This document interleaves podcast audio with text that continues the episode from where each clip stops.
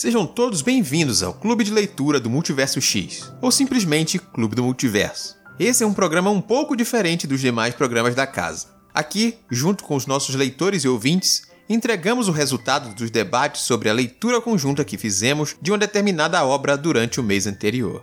Então, sim, esse é um programa com bastante spoilers. Mas, caso você não se importe com isso e não tenha lido o livro em questão, fique à vontade para descobrir um pouco mais durante o nosso bate-papo. O livro tema da nossa quinta leitura coletiva, também escolhida através de votação, é o início de uma série fantástica nacional que carrega a cultura dos povos das Américas em sua essência. E nesse episódio estarão comigo o Sr. Erechu. Olá, pessoal a nossa amiga, atriz e escritora, Camila Loríquio. Olá, olá. E o Samuel Muca, do podcast Boteco dos Versados. E aí, pessoal, tudo bem? E a nossa discussão começa logo após uma breve apresentação sobre a obra.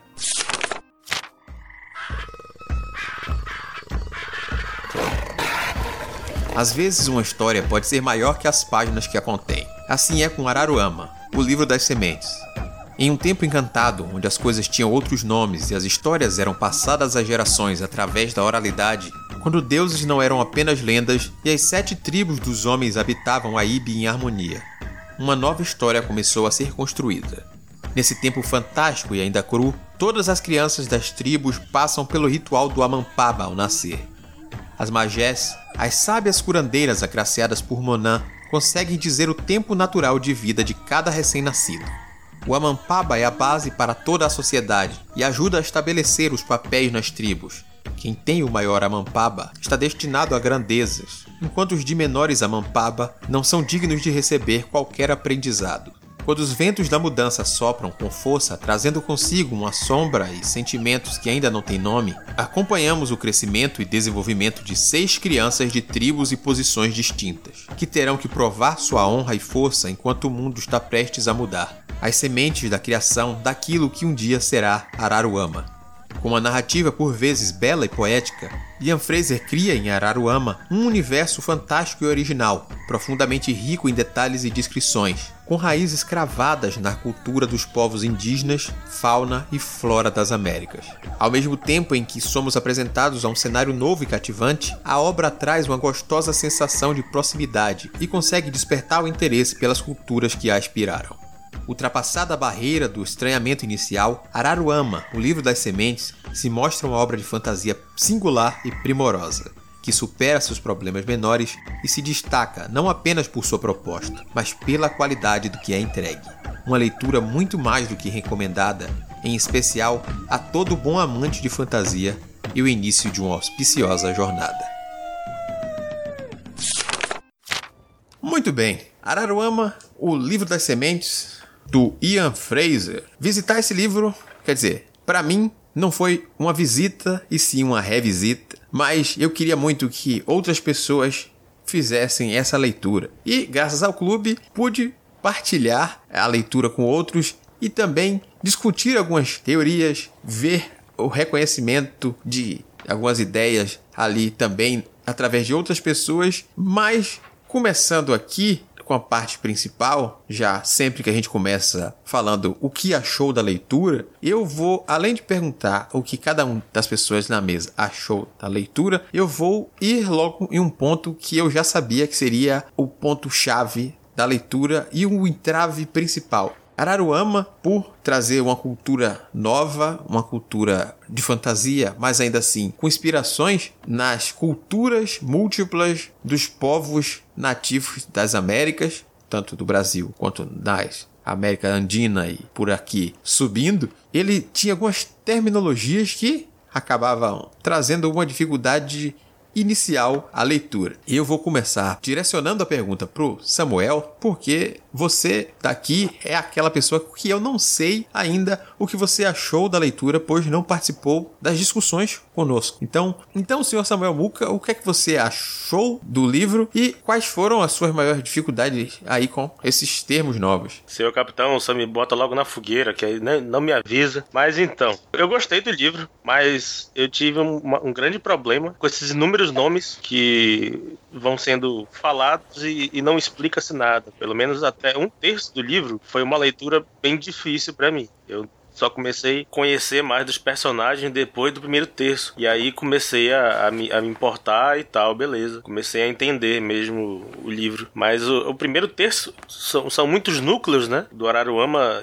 Então, no início foi difícil. Depois que eu comecei a, a, entender, saber quem é quem, aí sim eu comecei a aproveitar mais a leitura. Mas, e aí, o que, é que você achou? Eu gostei, eu gostei do livro. Uhum. Foi bacana. Depois fica até mais fácil de simpatizar com alguns personagens e tal, porque vai, vai tendo um desenvolvimento maior. Porque, como são muitos núcleos, então só lá para mais próximo da metade do livro que você já viu o suficiente para saber quem é quem, assim, até da personalidade e dos dramas que esses personagens vivem. Então, acho que, acho que apesar dessa demora, foi uma uma boa leitura. Senhor Aereshu, suas primeiras impressões, que é o que, é que você achou da obra, se você também teve essa dificuldade inicial. A dificuldade inicial foi mais de adaptação mesmo, a ambientação ali, a forma como a história é conduzida, porque realmente são citados muitos termos. O narrador não é alguém que tá ali parando para te explicar ponto a ponto o que são cada um dos termos, você meio que tem que ir pegando pelo contexto e leva um tempinho até você se adaptar a isso aí. E o tipo de livro também, ele não é aquele livro que começa com um núcleo bem definido. Ele, como o Muka chegou a falar aí, ele abrange uma, um, um, pedaço grande de história que está te introduzindo a, a todo um novo mundo, a toda uma nova cultura ali ali, nesse princípio do livro ali, o ideal é que você vá nessa vibe, sabe? Eu estou conhecendo uma cultura nova, muitos elementos dela, os deuses, as tribos, as aldeias, o povo, os rituais deles, e à medida que você vai conhecendo é que você vai se aclimatando aquilo ali e ele vai se tornando interessante, né? Porque é um universo riquíssimo, muito bem construído, colorido. Eu cheguei a falar que é uma, uma leitura bastante envolvente, porque você realmente vai para um outro universo e ao fim da leitura você tá bem satisfeito ali com o resultado. Mas ao menos no início ali, ele leva um tempinho até você se adaptar a ele. Mas vale a pena pena, vale a pena. É aquele investimento inicial que te traz grande retorno no, no final da leitura. Camila. Eu também tive bastante dificuldade em relação ao primeiro processo de imersão, por conta de todos os termos, assim, é muita coisa, é um mergulho muito fundo, assim, logo no começo. E, mas depois que você pega o ritmo, só vai, sabe? Assim, eu, eu gostei bastante. Foi uma leitura muito agradável, assim, eu fiquei com... Eu comecei a ficar aflita quando eu já tava encaminhando pro desfecho, porque eu fiquei, meu Deus, e agora? Mas durante a leitura, as pessoas que fizeram essa leitura conosco e as participaram das discussões, o Abner, a Natasha e a Neila, que participou pouco, mas também fez essa leitura e comentou bastante comigo, todos eles também tiveram essa dificuldade inicial. É até natural que obras de fantasia quando se apresentem, tenham outras nomenclaturas que dificultem. Esse traz um pouquinho além, porque geralmente essas outras obras de fantasia, essas dificuldades vêm através dos seus nomes e de alguns conceitos, mas quase todas elas, por beberem de fontes muito parecidas, você vai entender que são elfos, é, anões, alguns linguajares, alguns nomes próprios, mas aqui a gente está conhecendo, como o Erichu falou, uma nova cultura até que é diferente para nós, mesmo com essa proximidade toda, porque alguns desses povos são inspirados em, povos nativos do Brasil, algumas dessas palavras presentes na obra estão presentes no cotidiano de algumas pessoas, são marcos dentro de uma cidade, são árvores que são nativas da sua região, são animais que são presentes e mesmo assim para a gente consegue ser algo totalmente novo ali. Todo mundo teve essa dificuldade inicial, mas acabou se apaixonando, principalmente por o elemento que o Arechu falou, desse colorido inteiro e, e o texto ser cativante. É, eu comecei com o Muka justamente porque ele me relatou ter tido uma dificuldade mas aí é uma particularidade da própria leitura dele, que aquilo que a gente tem no texto, que é uma vocalidade, uma coisa assim, meio como um texto oral, um texto mais próximo da, da cultura passada para o outro a, da forma falada, uma coisa tradicional, assim, uma coisa mais mantida ainda mais velhos em regiões do interior, de contar sua história se, e, a língua falada ser mais prolongada, poucas vírgulas. Aí ele falou para mim que sentiu essa dificuldade justamente por conta do texto ser um pouco longo. Então por isso que eu pedi para que ele começasse a falar isso. Mas superado isso, Muka, você se envolveu com o texto ou ainda manteve a dificuldade até o fim? É, então, essa dificuldade que eu tive é justamente porque eu leio através de leitor de tela, né? E, e bom, é complicado quando tem pouca vírgula, porque a minha leitora, a Luana, bicho, ela fala igual uma louca. E aí, até que eu compreenda toda aquela frase que é que tá maior do que o normal, é difícil, né? De, de, de, assimilar tudo de uma vez e enfim. Mas depois, de certo ponto, eu comecei sim a, a pegar a manha, porque é um assunto que principalmente que me interessa. Talvez se fosse uma outra temática, que não a indígena, assim, que é uma coisa que, que, eu, que eu gosto bastante, talvez eu, eu tivesse abandonado o livro.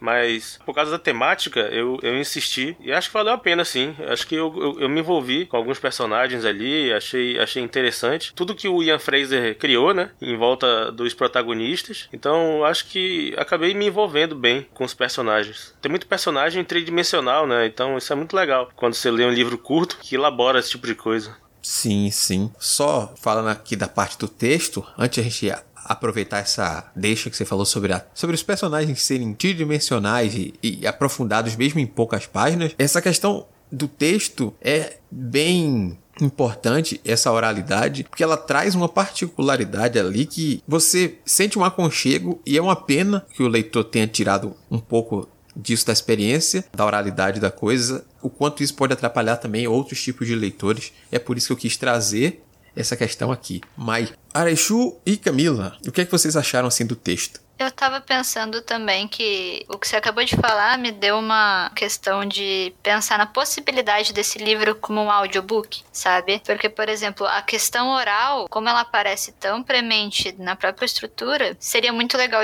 disso também ser passado de uma maneira oral, no áudio, via áudio. É, ficou repetitivo, mas é isto.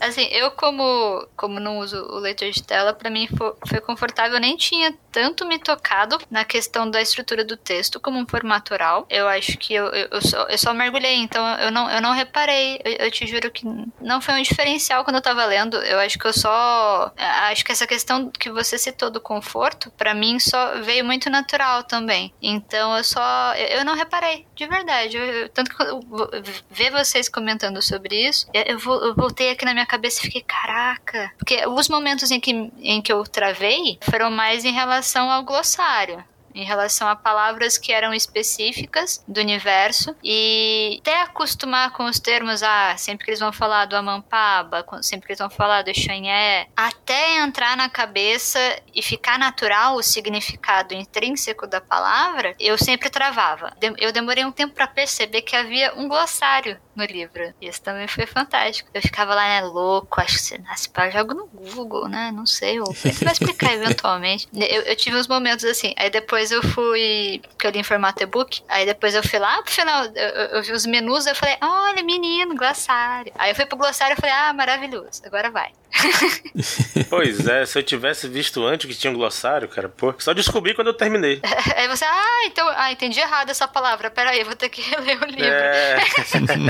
é, eu também notei que tem toda uma voz é, diferente ele te contando a história e ela te trata o tempo inteiro como se você fosse alguém que já tá inserido naquela cultura, naquele universo. Aí por isso que passa a impressão para mim de que ela não tem a necessidade de estar tá te explicando, tintim por tintim, o que são cada um daqueles termos, o que é o, é o Amampaba, o que são os Motirô e por aí vai. Ah, mas à medida que você vai lendo, você consegue pegar o que, que é cada uma daquelas coisas, o que, que elas significam, ou então tendo a ajuda do glossário também. Eu também só deixei para consultar ele ao final e acabei me perdendo bastante detalhes ali, sobretudo do início, que eu até fiquei de voltar e reler de novo para pegar direitinho o que, que é que estava sendo falado ali naquele início, porque foi a parte mais, mais complica complicada de compreender, porque são muitos termos novos que eu não estava habituado e a explicação que eu fiquei esperando que viesse como é comum nos livros de fantasia ou livros que estão te introduzindo a coisas novas, a coisas diferentes que não são é, o usual assim da, da linguagem padrão, digamos assim. Como não acontece no livro, porque o narrador te entende que você é uma, uma daquelas pessoas que estariam ali em volta da fogueira ouvindo histórias sobre aqueles mitos de criação, aquelas tribos, aqueles povos, ele não, não, não sente essa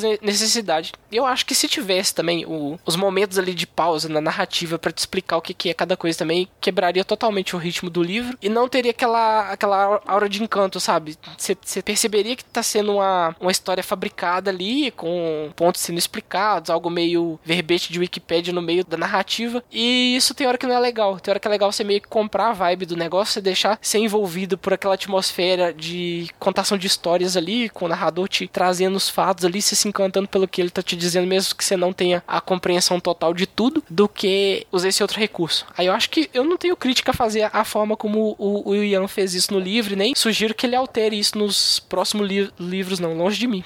Até porque eu saí bem satisfeito da leitura. É só mesmo uma particularidade dela que a gente acaba percebendo por ser diferente do que a gente tá habituado. Sim, Até sim, porque sim. parece que não cabe isso também, né?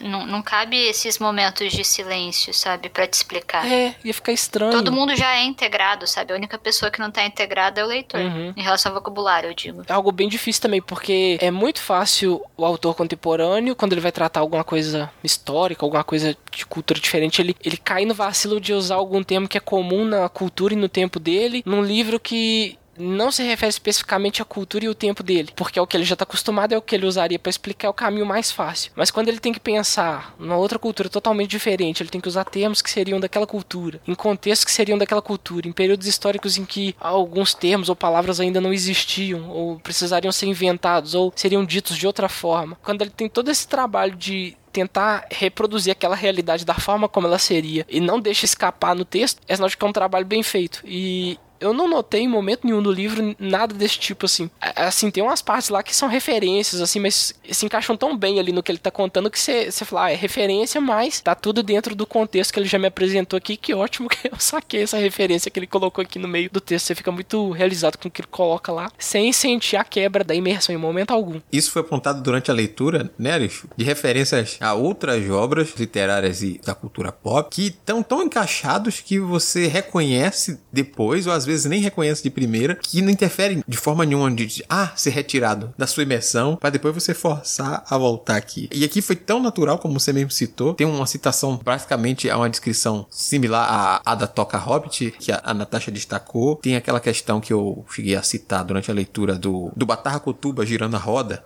Sim. Que é basicamente o que o Conan também faz no início do, do filme do Conan, que ele começa na infância girando ali junto com as outras pessoas e em determinado momento ele é tão forte que ele consegue girar aquela roda sozinho, uma coisa que era um trabalho de vários homens para mostrar a sua força e ali no livro tem aquela, aquela referenciazinha ali que quem conhece pega e mesmo assim não é retirado da obra em si, do, daquela coisa que é maior. Porque isso se deve também ao, ao próprio texto do Ian. Ele tem essa coisa do contado, de, de ser poético e, e belo assim, ao mesmo tempo que você se apaixona pela forma do texto dele. Porque tem, tem texto que ele te conta a história e você se apaixona pela história mais do que pela forma. Tem autor que te apaixona pela forma até mais do que pela história. Tem gente que consegue dosar as duas coisas e consegue fazer isso rápido. Tem casos que a gente conhece, tipo O Nome do Vento. Patrick Rothfuss consegue, tanto pela história quanto pela forma, conquistar o leitor. Mas para isso, ele leva também, ele usa um número de páginas bem grande. E aqui a gente tem um livro rápido, com uma história ágil, que, como foi destacado até durante a discussão, no fim das contas, leva de um ponto A a um ponto B, que também não quer dizer que é levar a algum lugar. A gente tem um início de uma jornada, uma apresentação de algo que, se dependesse da forma como o autor pusesse isso, você não sairia satisfeito como você sai desse livro. Tem gente que peguei um primeiro livro de uma série,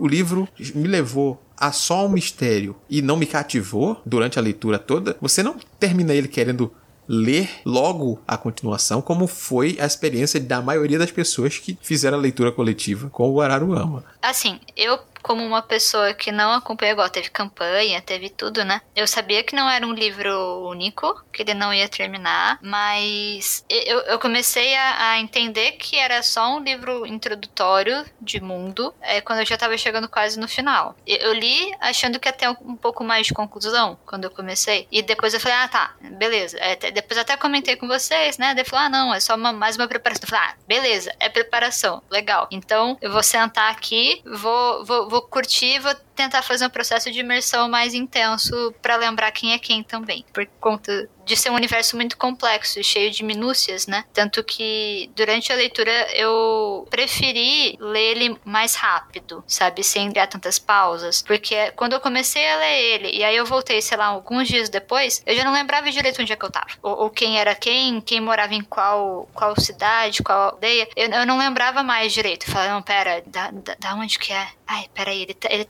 Tá, então a, a, cidade dele é do deserto. Ok, tá. Então ele não, ele não conhece fulana. Tá bom, como o universo é muito amplo e você tem muitas introduções juntas, porque é isso, né? Você vai introduzir todas as personagens, todo, toda a construção de mundo, todas as, todos os seres fantásticos, tudo, tudo, tudo vai ser jogado, jogado em você para que você absorva e, e, e, consiga ser cativado. Que ele faz isso de forma magistral, porque eu, eu, eu fiquei aflita. Eu falei, meu Deus, eu preciso saber pra onde é que isso vai agora que vai começar. e agora acabou. Quero mais. Sabe? E isso é, não, eu fiquei assim, porque depois que eu passei do primeiro momento de aclimatação, vou colocar assim, de conseguir pegar vocabulário, pegar quem é quem, pegar quem mora onde, pegar qual deidade que é de qual aldeia. É, depois que você consegue ficar um pouquinho mais confortável com isso, eu até me arrependi, inclusive, de não ter anotado quando eu comecei a ler, tipo, fulano, ok fulana mora tal. Eu, fiquei com vontade de, de, ter um caderninho, só para conseguir realmente falar. Aproveitei o máximo possível dessa história, sabe? Mas depois disso, você só vai acompanhando, sabe? E, e, e aí, quando essa aclimatação ela assenta, aí vira uma história que você não quer sair logo. Pelo menos eu, eu senti muito isso, mas eu tive um processo. Inicialmente eu tava esperando um pouco mais de conclusão, mas aí depois que eu que eu abracei o, a, a proposta de, de introdução de mundo, aí para mim foi mais tranquilo. Vocês é, falaram do tamanho do livro, por ser um livro curto, a gente chegou a comentar lá no clube do livro também. Bom, é, é, é, bem aquela frase, ele é um livro bem maior do que ele é por dentro do que quando você olha ele por fora, né? Você vê a quantidade de páginas, acho que vai ser um livro curto e rápido de ler, mas quando você começa a puxar ali a riqueza de detalhes, o, o tanto de coisa que é introduzido, você sai com aquela noção de que é um livro bem maior por dentro do que ele é por fora. Lá a gente, eu, eu cheguei a comentar que ele é parecido com Silmarillion, que também faz a mesma coisa que te introduz bastante coisa, muitos nomes, muitos acontecimentos históricos de uma vez e você percorre eras e eras ali da história do, do mundo lá do Tolkien. Esse aqui faz a mesma coisa, guardadas as devidas proporções, com esse universo que o Ian começa a desenvolver nesse livro, com o porém de que se acompanha um grupo bem específico de personagens ali. Demora um tempinho até você conhecer todos, até você descobrir quem são eles, de onde eles estão vindo. E ao, ao final dele, ele, que você sabe que a saga continua, você já tá bem familiarizado com todos eles ali, já tem seus favoritos, e você quer saber o que, que vai ser do destino deles, né? O que vai ser reservado para eles ali ao longo do livro. E são plantados vários plotzinhos assim que você quer ver ser desenvolvidos futuramente, né? Não, não é só um grande plot principal, uma grande missão que aquele grupo específico vai ter que ir atrás. Não, cada um tem um, uma motivação de vida, cada um tem um destino que já foi traçado para ele no nascimento, que ele vai ter que seguir. E é basicamente você, descobrindo com eles ali, né? A partir do momento que eles se encontram, a partir do momento que você sabe que, vai, que eles vão se engajar numa grande aventura, provavelmente a maior aventura da vida deles, é que você fica naquela ânsia, né? Poxa, eu não posso deixar de, eu não posso perder isso por nada, eu não posso deixar de acompanhar nenhum uma pegada deles aqui nesse caminho, porque vai ser muito gratificante a jornada. Mas é como a Camila disse, leva um tempinho até se, se acostumar com tudo, até você se adaptar aos termos, à cultura e tudo mais, mas é, é, vale bastante a pena. Acho que dessa parte introdutória é legal porque, assim, pelo menos para mim, eu fiquei muito mais interessado em um personagem específico do que no, no grupo que se junta no final. Tem um, tem um que tá desgarrado. E é esse acho que acho que o que mais me deixa curioso para ler os próximos. Porque tem uma coisa que o, que o Ian Fraser faz, é que o narrador ele sabe o futuro também. Então, é, em algum uhum. momento ele comenta que a, a menina que vê o futuro, que eu não lembro qual é o nome dela. A, a Poema. A Poema, ela, ela toma uma decisão que pode ser vista como, como ruim, né? Ela, ela, ela entende que aquilo ali é uma coisa que não, não se deve ser feita, mas o narrador diz: essa não foi a última vez que ela fez isso. Ela vai fazer isso de novo tal momento. Aí eu, opa, esse tal momento envolve o outro personagem. Já, já quero saber como é que é essa situação, né? Então, eu, isso, isso é uma das coisas que me deixa mais curioso para seguir para os próximos livros. Uhum. Aliás, eu, eu adoro quando isso acontece.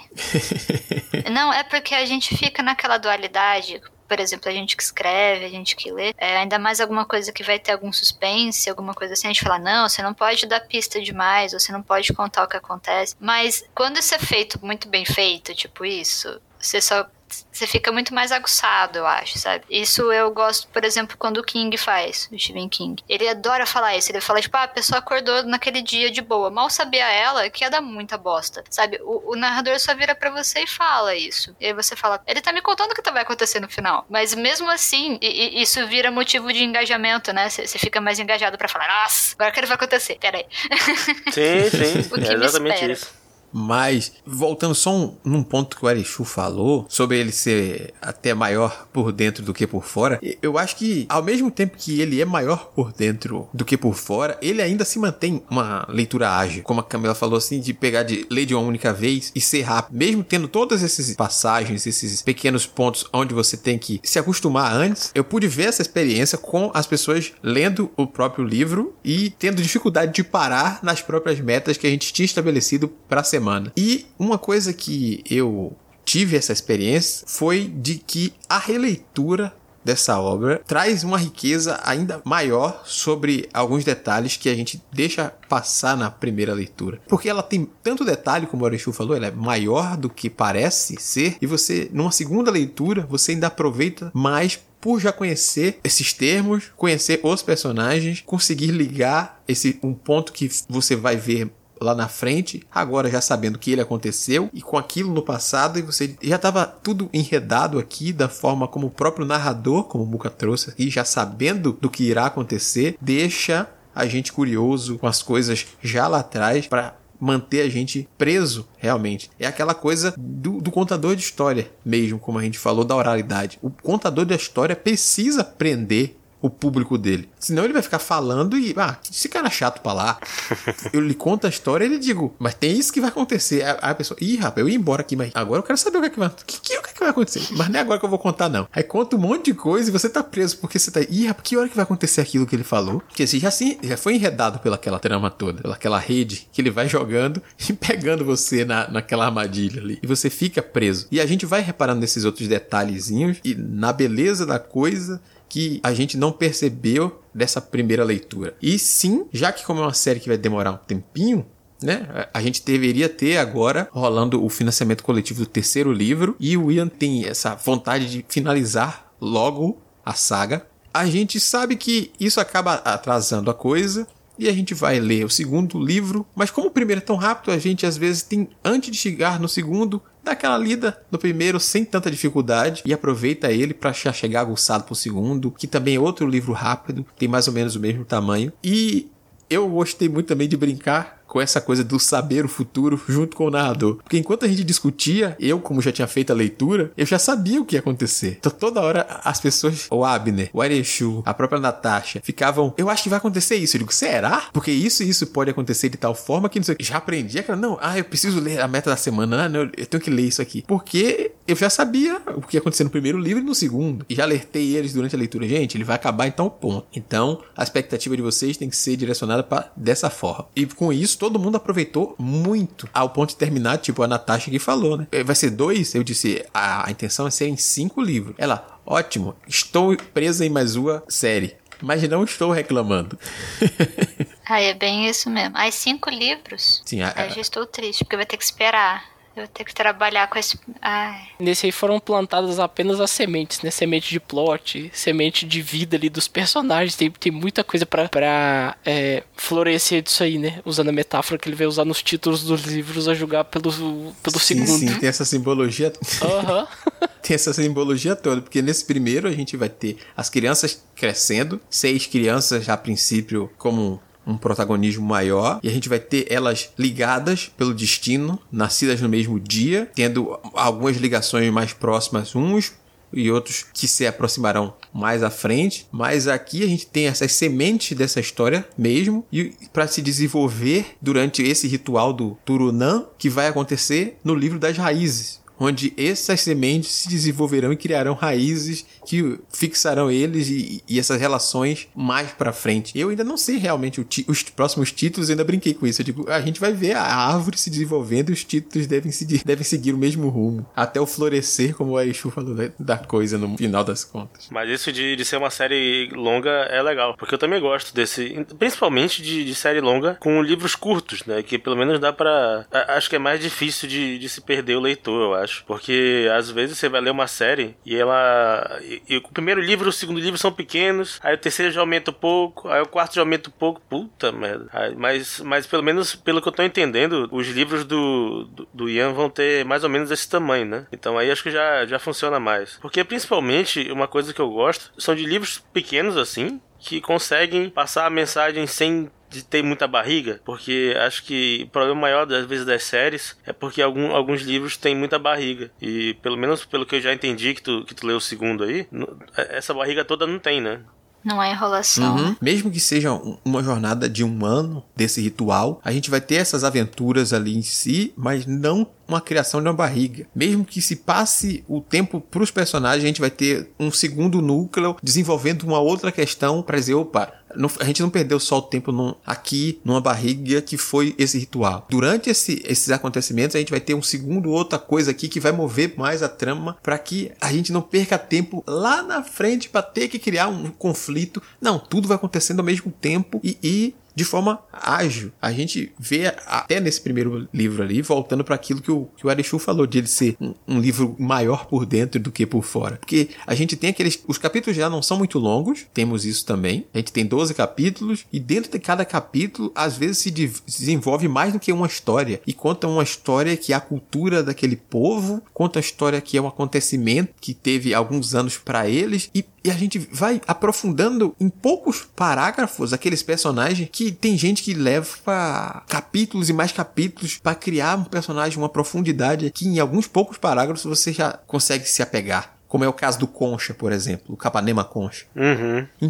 pouco tempo ele desenvolve o Concha ali que você fica fascinado pelo aquele personagem. Sim. Mesmo que ele não tenha levado vários e vários capítulos, mesmo que ele tenha pausado entre contar entre a poema, o Caluanã, Isel Pachacutec, Batarra Cotuba, mas quando ele volta pro Peru e o Concha, você tá ali, quem é esse personagem? Nossa, esse personagem é fascinante também. Uhum. Ah, eu só preciso do protagonista, desses protagonistas aqui. Os núcleos que cercam eles, sejam os odiosos ou os apaixonantes são incríveis também. A construção dos personagens é muito bem feita. É aí que entra aquilo que eu falei da tridimensionalidade, né? É um mundo muito gostoso de conhecer, né? Nossa, esses dois em, específico tem a, a referência lá, né? A frase: Nós sempre teremos Araruama, que faz a referência lá à Casa Blanca, nós sempre teremos Paris. Eu falo, nossa, eu li a frase, meu Deus, é, é isso aqui. é de chorar o desfechozinho dos dois ali no livro. Eu tô, nossa, meu Deus. Foi o núcleo que eu mais gostei, cara. O núcleo que eu mais gostei ali são do, dos três capanemas, né? Que aí depois vai se reduzindo e tal. Muito legal. Eles têm aquela coisa, né, do destino que é imposto a eles ali, mas uhum. dá a impressão de que eles vão. Ao menos um deles vai lutar contra isso, né? Tem todo. É, tem, tem toda a vontade de lutar contra o destino que é imposto a eles ali. Eu, eu fico assim, falando, quero, quero muito ver eles superando o que foi imposto a eles aqui. Tem o, o lance de um deles lá, tá sempre inventando histórias, porque não era permitido a eles obter o conhecimento padrão da tribo, né? Os membros dos Capanema só, só tinha um tipo de trabalho em específico que era algo não especializado, porque eles teriam um pouco tempo de vida, então não ia adiantar perder tempo ensinando ele, eles as coisas ali da, da cultura deles, né? Isso é muito triste. Eu falo, poxa, mas não, não vale a pena nem um esforçozinho ali. Não lhe é permitido ser parte, né? Isso. É muito excludente a, a questão ali da, dos epônimos, né, que são colocados. Mas faz todo sentido dentro da, do mundo, né? Da forma como o mundo deles se organiza e é construído. Tanto que a maioria dos outros, eles se encaixam muito bem dentro da, de, de onde eles são colocados e, e conseguem é, se desenvolver de uma forma plena ali. Mas é claro que isso gera conflitos também, né? A gente tem. É o pai de um deles que é. que fica extremamente envergonhado do filho ter nascido em Capanema, que para ele foi uma desonra muito grande, porque ele era o. O Biratã. É o Biratã, que ele era o líder da tribo, isso pra ele era uma ofensa muito grande. E ele fica extremamente enciumado de que a filha do, do vizinho, o Amampaba, maior do que o filho dele, eh, vai ter mais motirões de vida. E ele fica muito, muito revoltado com isso, né? Aquela coisa de estou revoltado contra o destino que foi imposto a mim, a desonra que é o meu filho. E a gente vê a repercussão disso nessa amargura que ele carrega, vai ter repercussões na criança dele, no destino dela, e talvez isso até um pouco responsável também pelo posto de Capanema que a criança tem, até quanto as decisões dele de renegarem aquele filho não são responsáveis pelo curto período de tempo que ele vai ter de vida no, na IB, né? É, é você ficar pensando assim e talvez não chegar a conclusão nenhuma, mas, mas é muito bom esse, esse exercício, vale a pena. Eu ia entrar na parte da cultura e da construção de mundo, mas como já começou falando dos personagens, eu vou, vou falar primeiro dos personagens personagens então. A, a, gente falou dessa profundidade dos personagens e apesar do Muka já ter até despontado qual foi o personagem favorito dele durante a leitura, a gente acaba tendo, a, a, alguns de nós, né?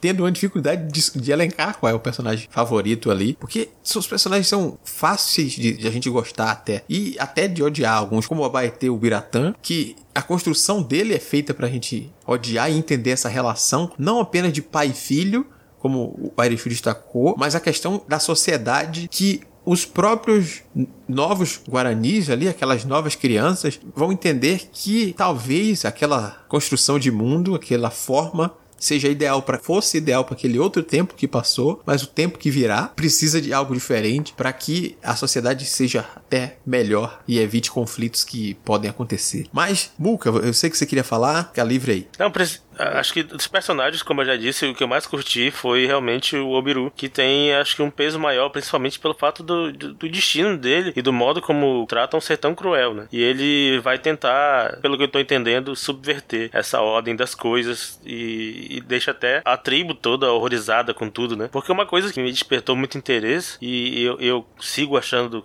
é, que, que, o termo certo para isso é cruel, é que o, os capanemas, o único modo deles honrarem as famílias deles é virando tissás, né? É tissá que fala? Tissá. Tissá que eles vão, vão ser virar, vão virar sacrifícios, né? É o único modo de uma pessoa de uma pessoa ser honrada ou alguma coisa nesse sentido assim, dar valor. uma felicidade para sua família, ela morrendo, ela sacrificando. E justamente é uma coisa que o Obiru ele vai ele vai se negar a fazer e, e principalmente, tipo, ele percebe é, é, muito triste. Ele não se nega, não, sente...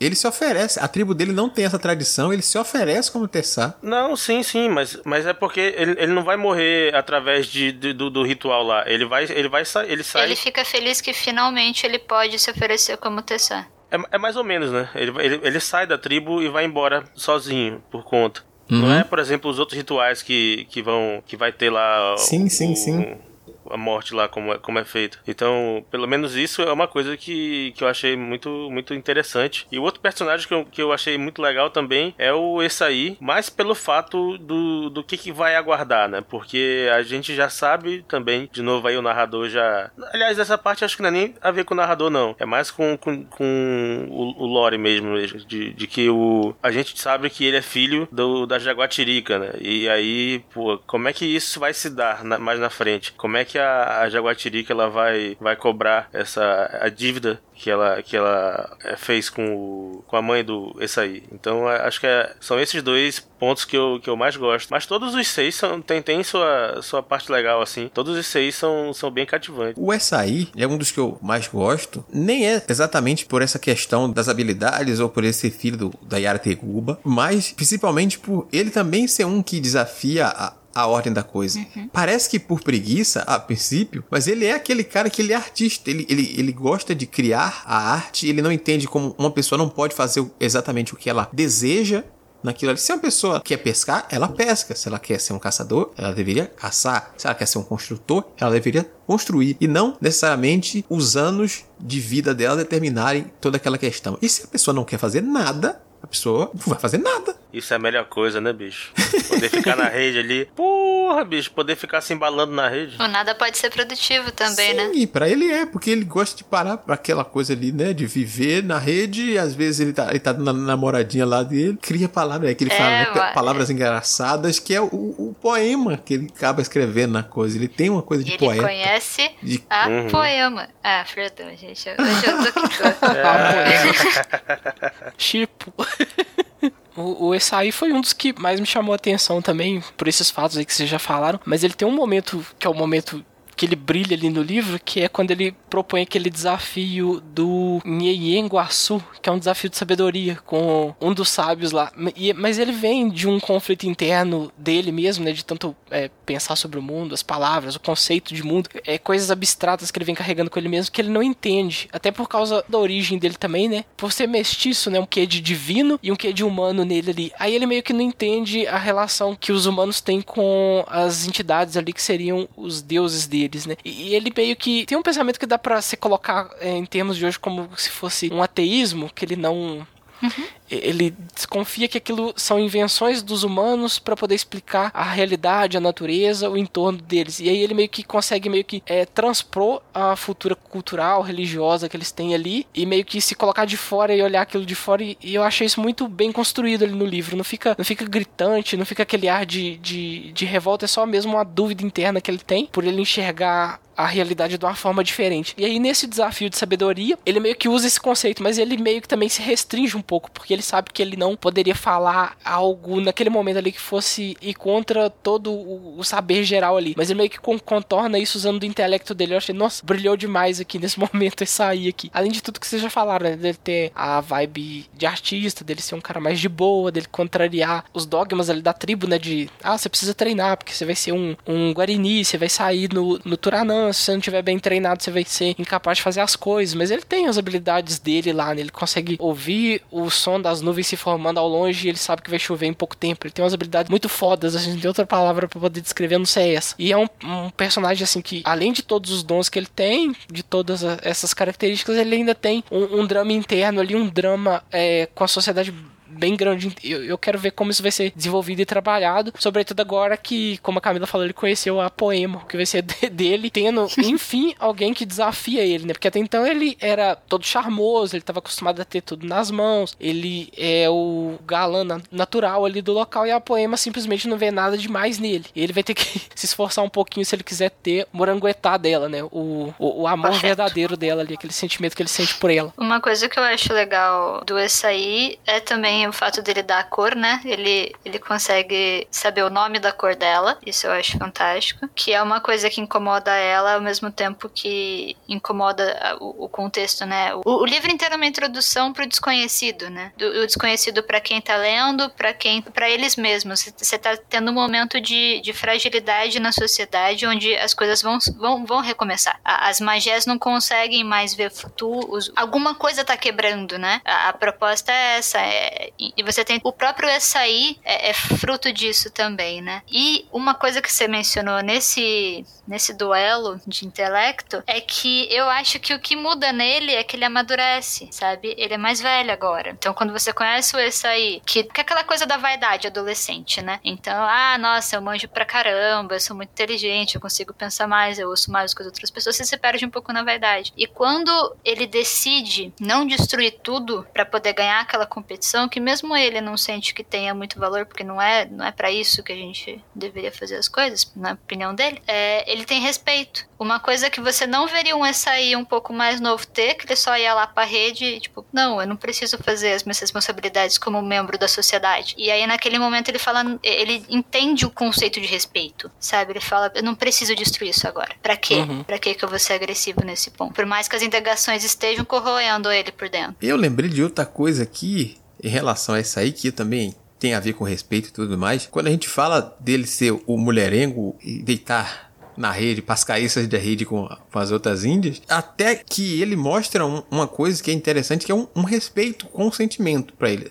Enquanto é. todo mundo tá entendendo que é o consensual, que não há sentimento e que todo mundo quer somente o prazer ali, ele se deita com a pessoa. No momento que ele entende que aquilo é, é mais do que o que ele pode oferecer para alguém, ele, ele não, não, brinca com o que a pessoa sente. Ele recusa. Ele tem aquela coisa do é. respeito uhum, e de uma humildade também em relação a se misturar com as outras classes mesmo que ele quer. Ele, na teoria, ele também é filho de um chefe, porque ele também ele não sabe da origem dele. Ali é uma coisa que corrói ele durante parte do livro. Ele sabe que, que a mãe dele é a mãe dele, mas o pai dele sempre teve uma relação esquisita com ele. Mesmo assim, ele tá lá entre todo mundo. O melhor amigo dele é, é um pescador. Ele tá tranquilo com isso. Para ele, deveria ser o normal para tudo. E mesmo ele sendo esse super-humano, como a gente destaca, ele tá sempre aí nessa, nesse caminho de evolução de raciocinar e trazer. Tanto que ele diz que que a arma dele pro Turunã é o que tá entre as orelhas dele. É o cérebro. É o que ele vai usar para sobreviver nessa grande ameaça que virá. Mas não só do Essaí vive esse livro, a gente tem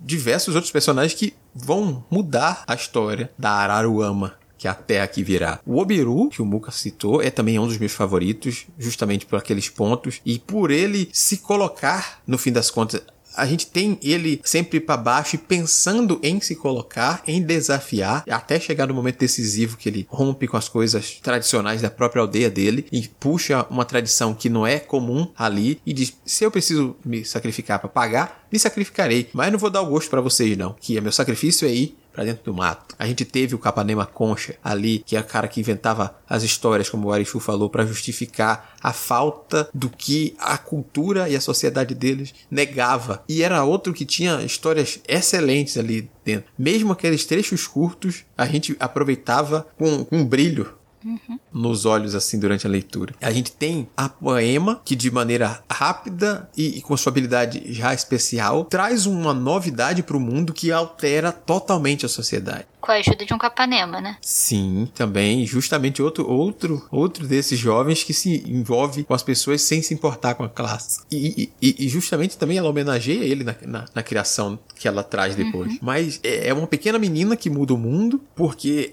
a- eles não sabiam contar mais do que a, a 700 e a partir do momento em que o metal, o ferro entra na questão, altera-se as armas, altera-se o comércio, altera até a matemática daquele povo e eles precisam inventar os milhares para continuar nas contas e negociações. Isso tudo partiu da atitude de uma criança que estava curiosa e não se negou a se misturar com as outras pessoas para fazer algo novo. Uma das minhas partes preferidas, acho que, do, do livro é que, assim, eu gostei muito do Baquara, que é tipo caipora, né? Porque tem o cabelinho de fogo, os pezinhos pra trás. Curupira. E- Ele é fantástico. Toda vez que Baquara aparecia, eu ficava tipo, meu Deus, eu amo esse personagem, assim. E o encontro dele com a poema lá naquela ilha que ela sabia que existia, mas que todo mundo só falava, talvez exista a ilha. Ela falou, existe. E naquela aposta com o Kurumã que ela que dá a oportunidade pra ela poder ir pra lá, né? E ela decide falar, não, eu- tá lá, eu vou chegar lá, sabe? Você tem um salto de determinação e uma motivação que acabou vindo com o desafio da inveja do Kurumã, mas acabou virando outra coisa, né? A inveja é, é retraduzida. E o encontro da poema com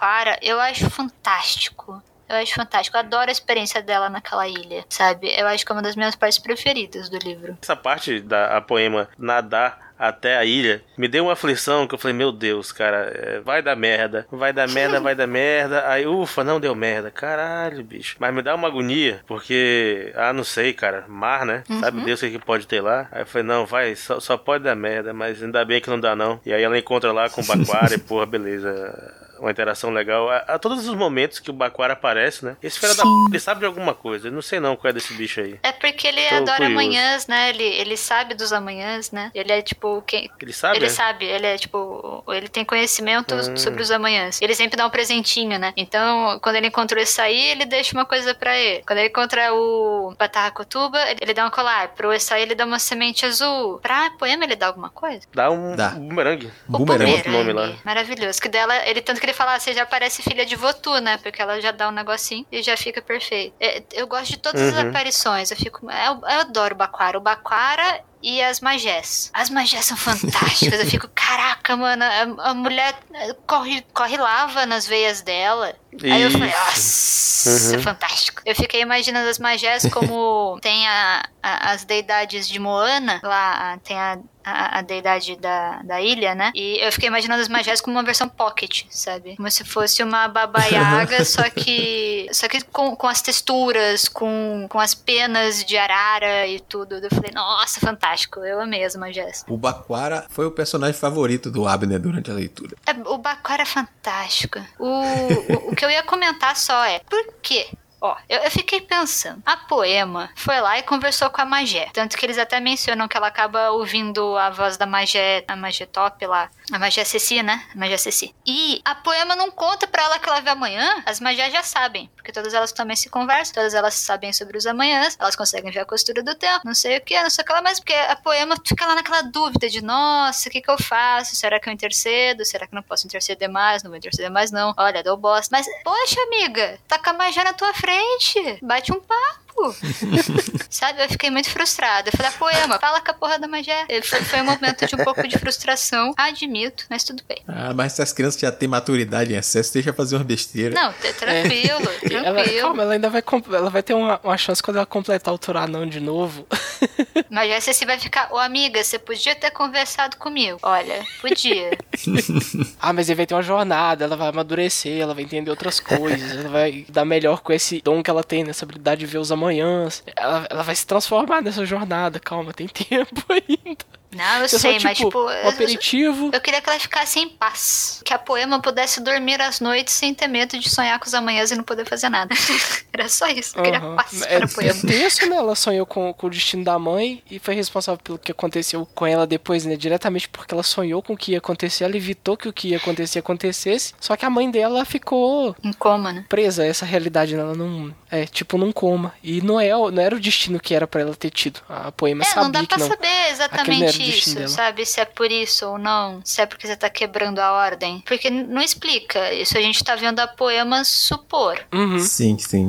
Sabe? Você não consegue saber se aconteceu isso porque aconteceu. Aham, tem isso sim. Ah, uma, uma coisinha em relação aos personagens que eu ia falar, um- uma coisa que facilitou também, porque às vezes eu ficava um pouco confusa de onde que eu tava, quem mora onde, é a composição do nome dos personagens, sabe? Então, por exemplo, quando tem muito X, aí eu tinha certeza que eu tava lá perto de Buiago. Quando tinha mais um- uns sons que davam umas travadas, tipo um Bo Guarini lá, é, eu sabia que eu já tava indo pra, pra outra aldeia. Dependendo do nome, i- isso começou a me facilitar um pouquinho. A, a- a lembrar, ah, ok, então o nome do Obiru escreve assim, então provavelmente, qu- quando. Ah, então ele deve morar em tal lugar. Ok. Mas você foi longe, hein, filha? Pô, Não, mas tem, Cara. tem um pouco disso.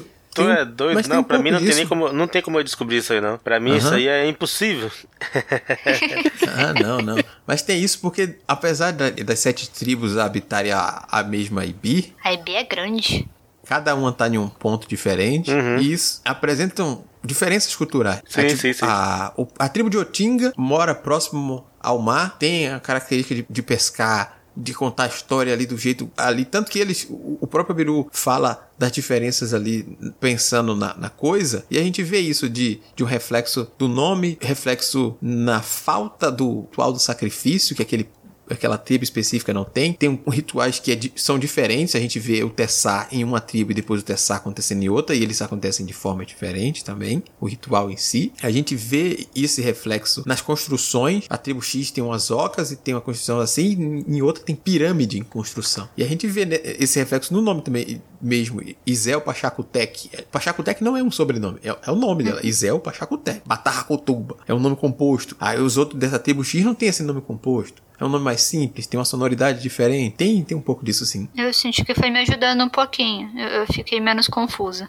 É que é mundo bem feito, né, gente? É o que eu ia falar. Vocês falando aí, o que me vem à cabeça é justamente porque cada uma dessas tribos ela é inspirada em algum povo ameríndio. Sim. Então, por exemplo, esse, esse como vocês usaram aí, do Isel Patriatutec, da, da menina, do, do Batarracotuba e tal, eles são como se fossem astecas, eu posso dizer? Em que Azteca é tudo ali pra cima, né? Os maias só que é México. Não, o Inca, o Inca é embaixo. O, Ah, o Inca é Peru, é né? pra cá. Isso. Tá. Aí é, é só pensar acima, no meio, abaixo. Aliás, embaixo, quer dizer. Aí dá pra saber. Mas o, o, que, o que eu ia dizer é justamente porque aparece uma divindade também, né? Uma divindade do- dos povos ali da América Central, que é o Quetzalcoatl. E aí, e aí também tem, tem, tem disso, né? E ele só aparece pra esse povo em, em um sonho e tal. Então é. Tem, tem é, uma das coisas que, que, que é muito legal também é, é toda essa mitologia dos vários povos ameríndios e tal. Mano, imagina uma taturana gigante. Eu só fiquei pensando nisso. Eu falei, caraca, se a gente já consegue morrer com uma taturana tamanho agora, imagina uma deidade taturana, É. sabe? Aliás, eu fiquei também pensando, porque tem o tatu, né? Hum. E o tatu é, é uma representação de, um dos, de uma das deidades, né? Só que isso em relação ao plot mesmo. Só que os Anhanguera pegaram ele. Tanto que tem a, tem a luta contra o tatu, né? Que é uma luta fantástica, aliás. As escritas de combate são muito legais também. Você teme pela vida de todo mundo, que eu acho isso fantástico. Mas eu fi- eu fiquei pensando, caramba, se eles conseguiram pegar uma deidade, o que, que acontece agora? Ah, sim, é porque essas outras deidades estão assim, ainda abaixo daquelas outras principais. né? Porque a gente tem essa construção de, de mundo toda com Monan, mãe do tempo, lá no topo, e seus três filhos, Aran, Ara, Araquece e Bi. Desses aí a gente tem mais uma sequência, e daí a gente vai ter Tatu, a gente vai ter. Então, mas os Anhanguera conseguiram pegar uma deidade. O equilíbrio está completamente quebrado. Vilões fantásticos, inclusive. Os Anhanguera, a, a ideia dos Anhanguera eu acho fantástica. Por, por- essa questão do dessa falta de, de Xanhé, né? Da falta de alma. Eu acho fantástico isso. É, é como se fosse alguém que perde a motivação, que perde a alma mesmo. Não só eles vão destruir, mas eles esperam que a- a- vá pra um outro caminho a coisa. Pegue fogo, tudo, né? É. E a gente tem o sonho também de Batarra, que ele sonha com outra divindade, que, que pela descrição tem um quê de explorador espanhol, quando fala de um capacete de ferro, eu disse assim, gente, nisso. o cara é branco? Eu disse, tem o quê de um explorador espanhol, assim? Tem muito de, de brincar também com o futuro ali no- no- no- nos dias que virão, de brincar com essa coisa assim, ó, a gente tem a Terra aqui, mas a gente vai ter esse contato, porque se fala em outro capítulo que eu destaquei também na discussão, era monstros na- virão navegando do mar além da Ibi com suas barbatanas brancas. Eu digo, são velas. São caravelas com as velas brancas vindo pra cá. E aí quebra-se a visão das magés também, né? Sim, sim. Quando esse, esse encanto da terra pura deles acabar, esse contato com, com o povo que virá também, será impossível de eles ver além daquele ponto. E, e aí isso aí deixa mais mistério, mais questões pra gente ver. O que é que tem aqui, essa construção aí? Moço, você tá construindo algo bem complexo, hein? Uhum. Quero ver, hein? Eu fiquei aflita. vai... Eu fiquei aflita. Eu É. honestamente fiquei muito aflita. Uma curiosidade off-topic. A fonte do, dos diálogos dos Anhanguera na edição impressa é diferente? É colorida? É. Tem fonte? No livro, quando você bota. Pera aí, no e-book não tem nada. É tudo vazio. Não é vazio, não. Ah, porra. Como assim não é vazio? É amarelo. No meu tá vazio. Eu tentei selecionar, não seleciona porra nenhuma. É porque você tá com o fundo. Ah, É não. amarelo, Camila. Ah, tomar no cu. Eu não consegui ler nada do que o Zé agora falou. Ai, que ódio. Como assim, pô? Eu não li nada que os agora falaram. Tu não leu? Nada. Tipo, nada. Nada, porque não tem nada. Aí quando eu seleciono as falas dos, Ian- dos Anhanguera, não seleciona. Oxi. Será que não é porque. Tu, tu lê com qual fundo? Tu, tu lê com qual fundo? Tu lê em sépia? Nada, nada. Eu, Não, vou, qual- eu vou qual- tirar uma foto e eu mando pra Qual é a vocês. cor de fundo do teu, Mas do teu Kindle? se- Pô? eu tô no... Ah, nenhuma. É branco? Eu acho que é isso, ó. No app a gente muda. No app é branco e a gente, as letras ficam incômodas porque elas são amarelas. E aí, como a Arechu botou no fundo preto, fica destacado. Sim. Eu, não, eu não, não vi como, como ela no, no Kindle, porque eu fiz a leitura do livro físico. Ficou nada. Nada. Eu não li nada. Puta que Ah, pariu, Camila. cu. Pera um pouco aqui, ó. Mano, eu me fudi. Ó, eu vou Ah. mandar pra vocês. Eu vou mandar uma foto. Tem vazios. Que Vazios. estranho, Camila. Apenas estranho. vazios. Tanto que eu falei, nossa, muito louco, imagina. Eles respondem, por isso, por isso que eles falam sobre destruir, eles ameaçam. Eles deixam Sim. ameaça, mas olha, Turunã a gente se encontra, meu irmão. Eu vou contar que eu achei misteriosíssimo. Eu fiquei, minha nossa, fantástico. Achei uma proposta maravilhosa do Ian. Diferente. É por isso né, que eu tava falando que eles Ah, enfrentam um caralho. desconhecido total, né? Porque você não tinha noção Porra, assim, eu falei, mano, que loucura! Todo mundo conversando e os filhos da puta só sorri, falando uma linguagem estranha e tá vazio. Muito bom. Mano, eles falam. É, mas tá Ai, eu mandei fala. pra vocês. Mandei pra vocês. uma experiência diferente, viu, Camila? É. Eu achei fantástico. Eu, pra mim foi outro livro. Foi outro. No físico, assim, é, é- a letra é amarela, mas o, o texto tá destacado. Sabe passar um, um marcador de texto, tá destacado em preto e a letra é amarela. Sei. Ou no digital, no, no negócio aqui, tem Ah, o que tá porra. escrito. Realmente tá esquisitíssimo. Porque pra gente eu botei. Mano, não tem nada. Eu mudo de fonte e nada acontece feijoada. Ixi, Nada. Nada. Ó, tô mudando pra todas as fontes que tem disponíveis aqui. por incrível que pareça, eu abri exatamente nessa página. Tá aqui. Eu olhando aqui no livro, tá aqui. A força de Batarra Cotuba. Tem texto, mas não faz sentido. Que ele fala na língua estranha. Então é Bix, Ush, Mansik, Lakina. Aí tem aqui uma pergunta, depois Wizen. Aí depois embaixo ele fala: Vamos ver o quão bem vocês lutam contra um deus, o Ayanguera ali. Aí chama o. Aí chama o Tatu. Aham. Ah, porra, bom, pra mim foi muito emocionante. Eu achei emocionantíssimo não ver absolutamente nada. Eu falei, nossa, é legal, tem umas horas que ele pulou duas linhas ainda. Ele falou pra caralho aqui. ó, Não, eu vou, ó, no gritou o líder Anhanguera, Uhum. que é logo em seguida, né? Sim. É aí que ele diz. Completamente vazio. Foi um momento emocionantíssimo da minha vida. Eu, eu fiquei tipo, nossa, o bicho falou. Caralho.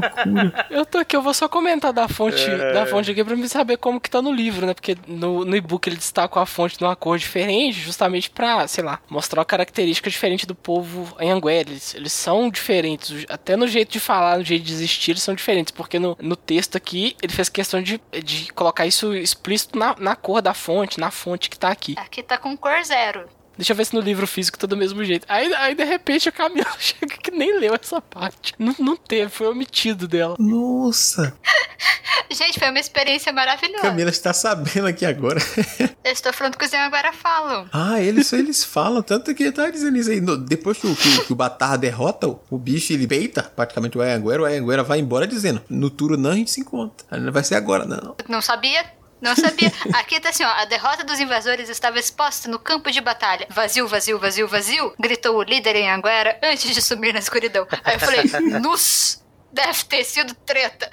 É do nada, gente. Nada. Minha vida é uma mentira. Eu tinha achado uma sacada maravilhosa. Eu fiquei tipo, nossa, deve ser tenso. Porque eu falei, ah, uma língua estranha. Aí eu falei, ah, a proposta dele é que o negócio é tão louco que você não consegue nem abstrair num idioma.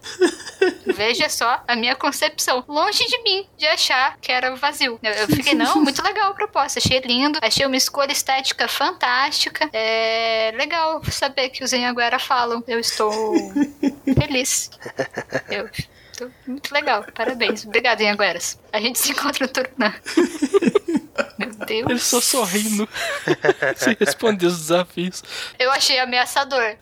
Eu morri de medo e eu nem consegui ver o que, que eles falavam. Pensa nisso. É, mas cumpriu o papel então, né? Cumpriu. Pô, cumpriu. Assim, eu não vi nada, não fez falta, porque, no caso, eu não sabia que ele se viu no Turunã, mas eu falei, com certeza eles vão aparecer no Turunã. Então, de qualquer forma, eu já estarei esperando eles presentes. Mas, fantástico. Legal.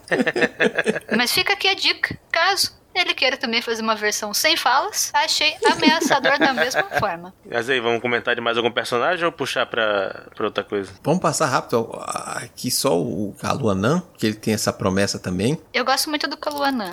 Ah, eu fiquei puto com ele. Eu acho ele. É um líder padrãozinho, né? Tipo, que, que você sente que é, é um líder líder real, sabe? É um líder que realmente tem empatia, em contraponto com o, com o Biratã, por exemplo. Tanto que ele se incomoda com a intimidade forçada do Biratã. Do encontro dele também com o pai Nika Turama, que, que ensina ele Nossa, também, maravilhoso. a- além disso aí, de que ele já tinha uma visão específica de mundo, abre mais os olhos dele para certas questões ali da estrutura, diz que ele vai ser fundamental nessa mudança. Antes ele se, se questionava, será que realmente é isso? Deve ser dessa forma? Mas também era um guri. Mas depois dessa conversa, ele, ele amadurece e ele mantém essa humildade nele da coisa, tanto que mais pra frente, quando ele vai pro Turunã ali no final, que ele, que ele diz, não, não vou liderar. Eu vou ser obrigado a ser líder a vida toda, deixa eu aprender como é servir também. A servir. E eu gosto muito que ele conversa muito com o Biru, sabe? Ele é a única pessoa que conversa com ele como, como gente, sabe? Como parte da sociedade. Ele ouve as histórias que o Obiru conta sobre o Concha. O Obiru faz ele questionar também o, o- o formato e a lógica. Se faz sentido realmente você segregar uma parte tão essencial da sociedade simplesmente porque os motiros não são tão longos. Vá, Muca, se ele se incomodou com alguma coisa, pode falar. Acho muito legal, eu go- gostei do Kaluanã, etc. Mas ele tem um defeito de caráter muito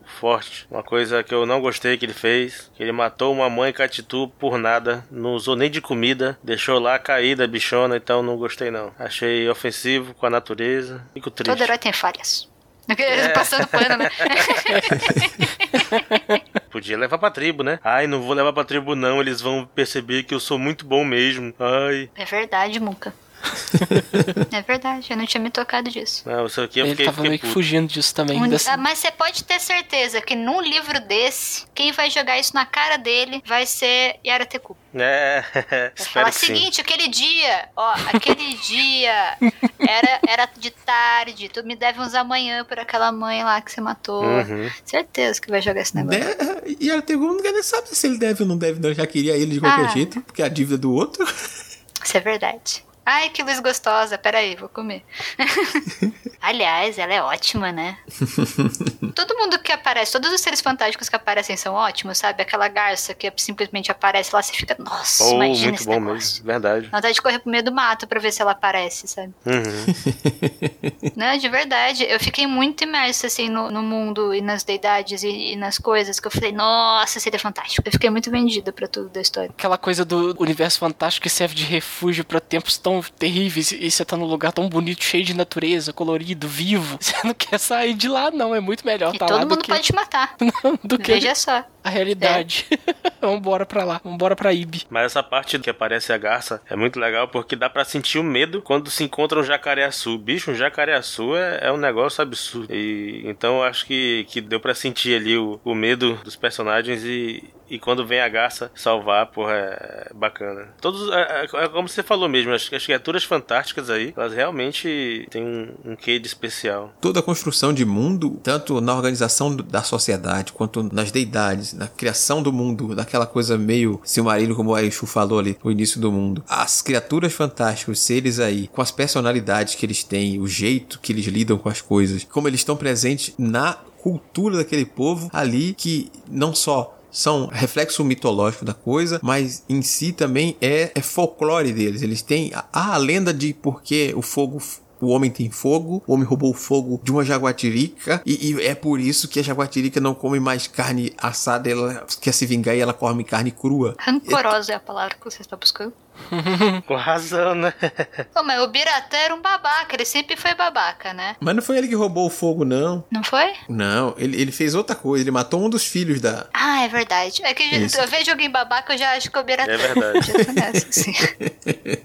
Mas essa criação de mundo com tudo ligado, de certa forma também, é muito bem feito. Aquele novo, mas que tem um pouco de aconchegante naquilo tudo ali, né? Eu gostei muito da forma como ele fez, gostei muito daquela parte inicial da criação do mundo, onde há o beijo triplo entre os deuses, aí mostra que tem Aran, que é um homem, e tem duas outras mulheres. Desses nascem vários filhos. Não importa se são duas mulheres, nascem três filhos da relação entre essas mulheres aqui. E depois, entre seus outros filhos, há na origem do deserto, Tawakaninana, fala que Tatá, o pai do fogo, se apaixonou pelo, pelo seu próprio irmão e aquela relação deles causou ciúme nas outras três irmãs, que são a mãe da chuva, a mãe das águas, a Yara, e a mãe da neve, Tinga, eu acho que é, se eu não me engano, e por isso que o deserto não tem a presença da água. E mesmo assim, é é uma coisa que brinca com, com essa poesia da coisa, conta uma história bacana e apresenta personagens de destaque. São os deuses, a divindade aqui, tá na cultura deles. É, ó, é um homem, eles são duas mulheres, são dois homens e tá aqui presente, irmão. Aceite, só aceite. É isso. A mitologia grega queria fazer isso e não conseguiu.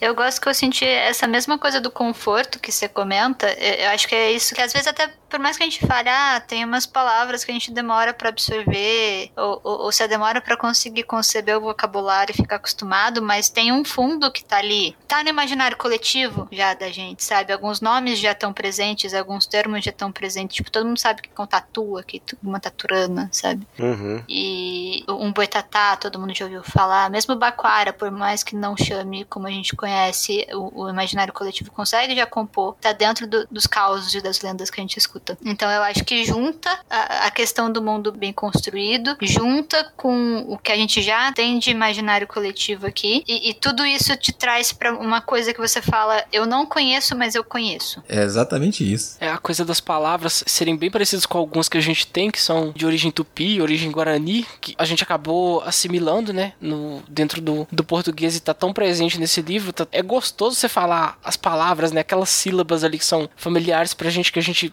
fala às vezes de localidade onde que a gente tá, que às vezes tem uma, uma herança que é indígena ali e tá presente de, de forma indireta, talvez ali no livro. Aí você fala, poxa, eu conheço isso de algum lugar, mas onde que é? Tipo, a gente falou do Zanhanguera, a gente não tem quem não, não tenha ouvido falar é, da Anhanguera em São Paulo. Então, é, é- é- você fica assim, eu conheço isso, é da- então é daqui que vem, tem uma, um- uma relação entre essas duas coisas, você fica querendo buscar um pouquinho das, da origem das coisas. Eu tô lembrando de Ita, aqui onde eu moro tem o- o é, um pico, pico do Itacolomi. Esse Ita quer dizer pedra, porque tem uma pedra bem marcada nele e é de, de origem indígena o termo também. E ele aparece no livro e quando ele fala, ah, tem a ver com pedra. Se não me engano, é um, é um monte que eles têm que escalar durante o Turanã. Tô confundindo aqui, é, são muitos termos. Mas eu sei que Ita aparece em algum lugar ali, provavelmente se referindo à pedra. E aí quando eu vi falar, ah, é daqui, eu conheço isso aqui de algum lugar. Você consegue fazer umas ligações assim, por causa dessa herança que a gente tem também no nosso idioma, né, no português. Eles falam até Itajubá também, né? Sim, acho que um pouco desse, desse, dessa sensação de conforto, de proximidade, tá nisso aí. Não são termos em inglês, não são termos de uma cultura totalmente diferente da, da nossa. São termos que a gente cresceu ouvindo,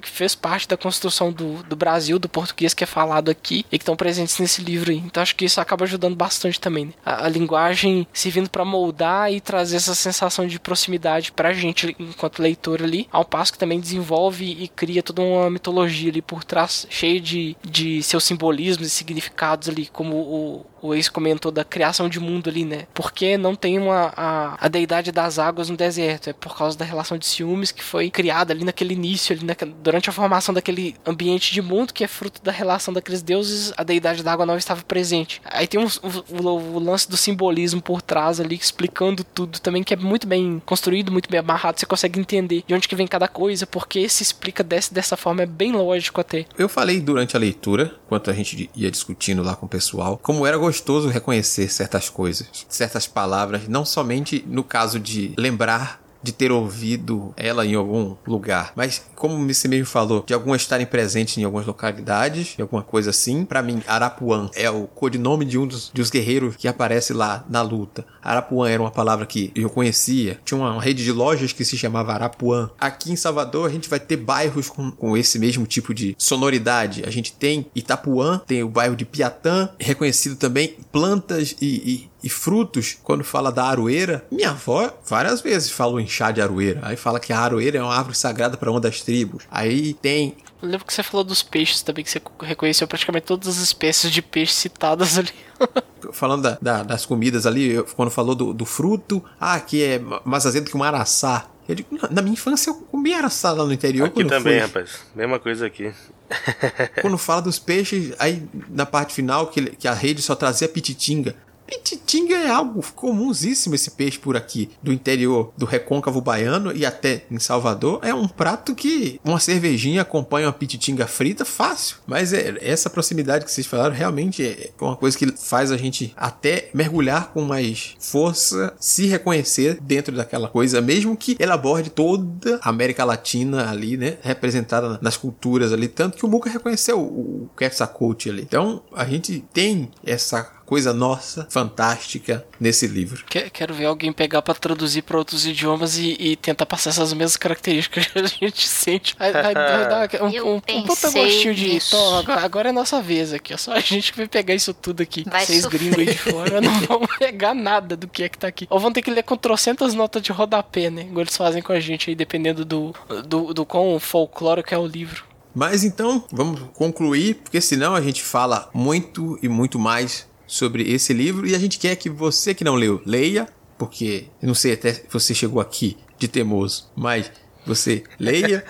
Você que já leu, a gente espera que você tenha gostado tanto quanto a gente. Agora, só para fechar, eu quero saber se vocês realmente ficaram curiosos e vão continuar com essa aventura. Nossa, eu tô, eu tô mais do que cativado aqui por essa história, por esse mundo, pela prosa do Ian, por toda a criação que ele fez aqui, o empenho o esmero que ele trabalhou nessa história. Então, eu tô sim muito interessado nas continuações. Quero para ontem o livro 2, que já tá, que já existe, né? O terceiro também assim que tiver o financiamento coletivo, eu vou estar tá lá apoiando. E é isso, eu tô bem curioso para saber qual vai ser o destino dessas crianças, né, agora jovens aqui nesse mundo fantástico que ele criou. E por ser tão gostoso de ler, é, vai ser aquele tipo de universo que vai estar tá sempre que eu quero estar tá sempre revisitando para estar tá imerso é, naquilo tudo ali. É um, é um universo fantástico que não digo que rivaliza, porque não necessariamente precisa haver competição, mas é um que vai estar tá, é, guardadinho aqui no meu coração num cantinho especial ao lado de tantos outros universos fantásticos que eu já conheço e admiro e tem alta conta aqui.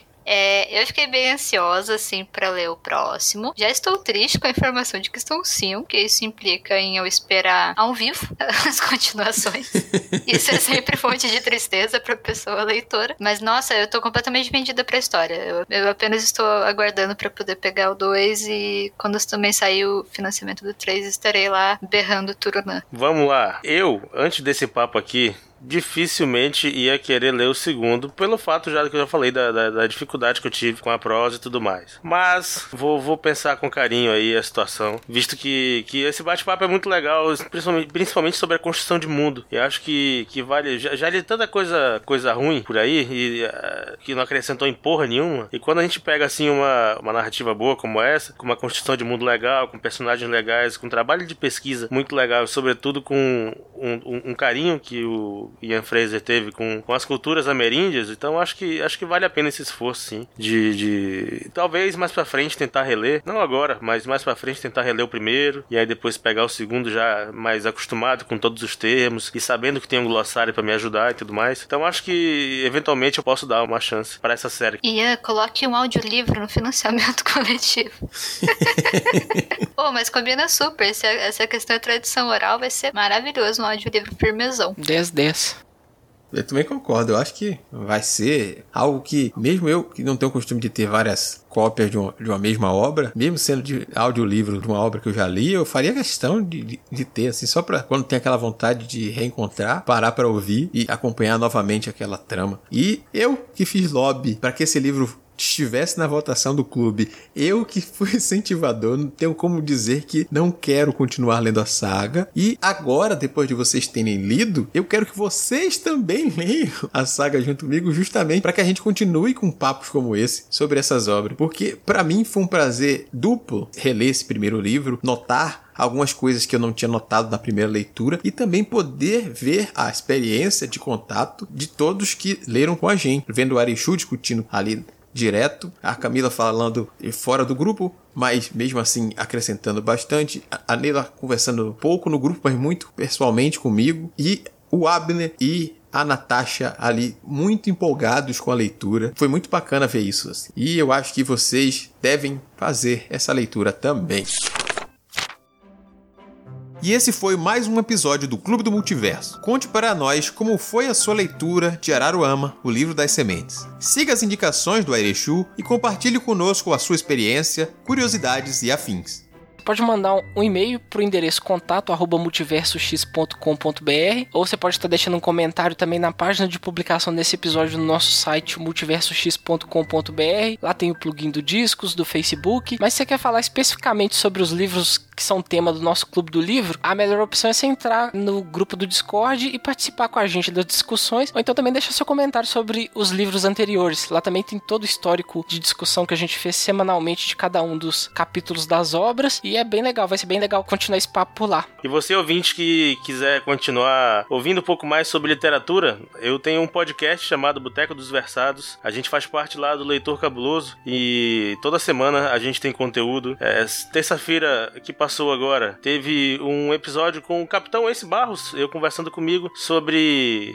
mídias digitais. Então pode ouvir lá que o episódio 03 do Mais Uma Dose contou com o capitão. Na terça-feira, dia 16 de junho, também vai ao ar um programa muito especial que pela primeira vez no, no meu projeto, que eu e mais duas pessoas com deficiência conversamos sobre livros com temática PCD. Pela primeira vez nesse ano, a gente elogiou um livro que teve essa temática, que conseguiu fazer tudo direitinho, que não pecou em nada. Então, fiquem atentos se esse cast já tiver saído, então podem ir lá ouvir. Caso contrário, fiquem espertos que em breve a gente vai elogiar muito um livro de ficção científica de um autor que o senhor Ace Barros também gosta muito. Então, se quiser acompanhar a gente, é arroba Conversados, tanto no Twitter quanto no Instagram, e para os outros conteúdos da casa é arroba Leitor Cabuloso nas redes sociais. Reforço o convite para que venha participar das nossas leituras em nosso canal do Discord e nos ajudar a escolher os próximos títulos. Um grande abraço e até o nosso próximo encontro.